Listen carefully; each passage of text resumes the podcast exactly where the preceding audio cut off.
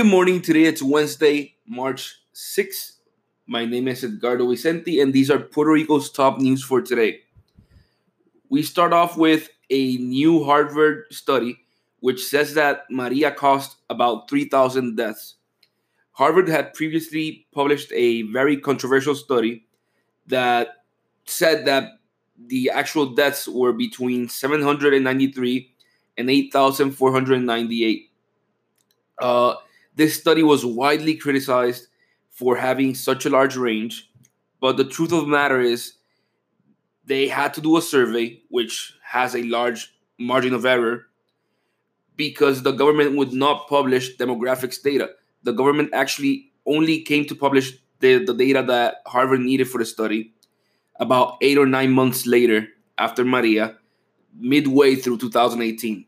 Um, so now Harvard has done a new study which says that they were actually 3,000 deaths, which is pretty much in line with what George Washington University found using the same data. Um, moving on, over 1 million people who received food stamps in the island have officially seen a reduction in the amount of money that they receive. We've been talking about this for the past couple of weeks. Um, the funds that were assigned after Maria are officially over. So the people who are receiving food benefits have seen a, a have seen their, their benefits go down. Like I said, interestingly, the about two hundred thousand people who who we thought were going to lose their benefits have uh, because they they only got them after the assignment of funds after uh, because of Maria have not lost their benefits yet because the government was able to find some extra money in in a contingency account for food stamps that they are using now in order to maintain these 200,000 people's benefits. Um,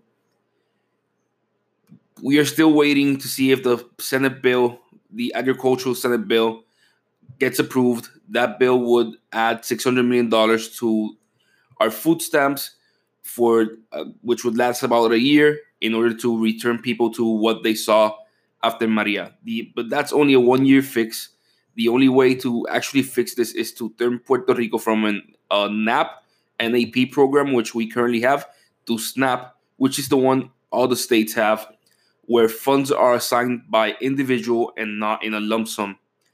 So, yeah, uh, we need to get a, a more permanent fix to this problem.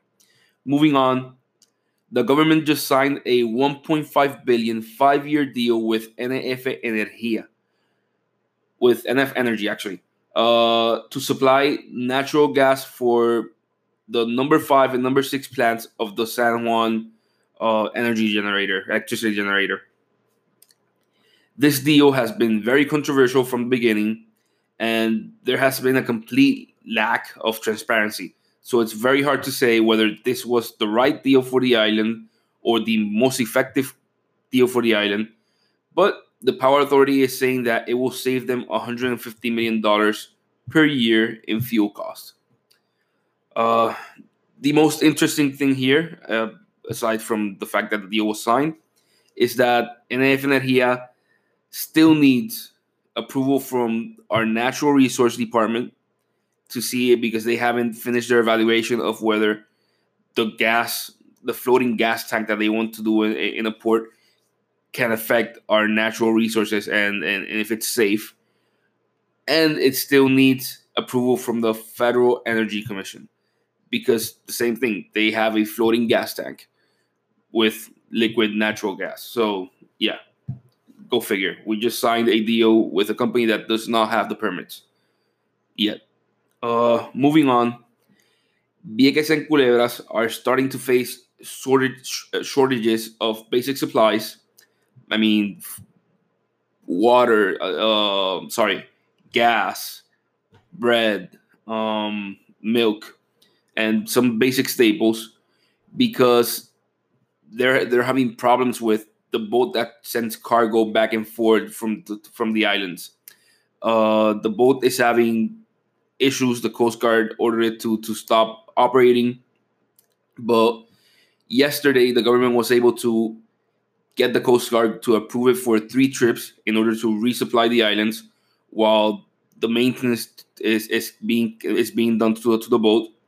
But halfway through the, the, the first trip, the boat's steering system started having problems, so they had to turn around, come back, and the trip was not finished.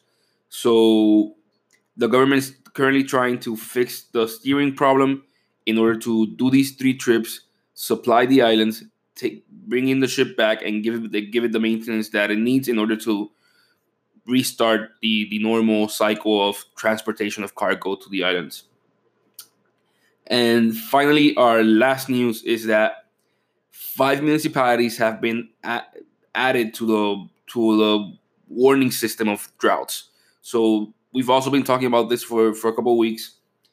Puerto Rico is experiencing a shortage of rain, coupled with the fact that our water supplies are not in in in in, in perfect. They haven't been, uh, I guess, drained is the word. Uh, the the the sediment that that goes into in, into these water supplies has not been taken out, so they have a lot less capacity, and so a lot of the island is facing drought possibilities. There are currently six municipalities that they're they're rationing water, so it's one day on, one day off for the, these six municipalities in the west. And now five new municipalities have entered a watch list where they could start rationing water as well. These are Caguas, Adjuntas, Naranjitos, Lares, and Coamo.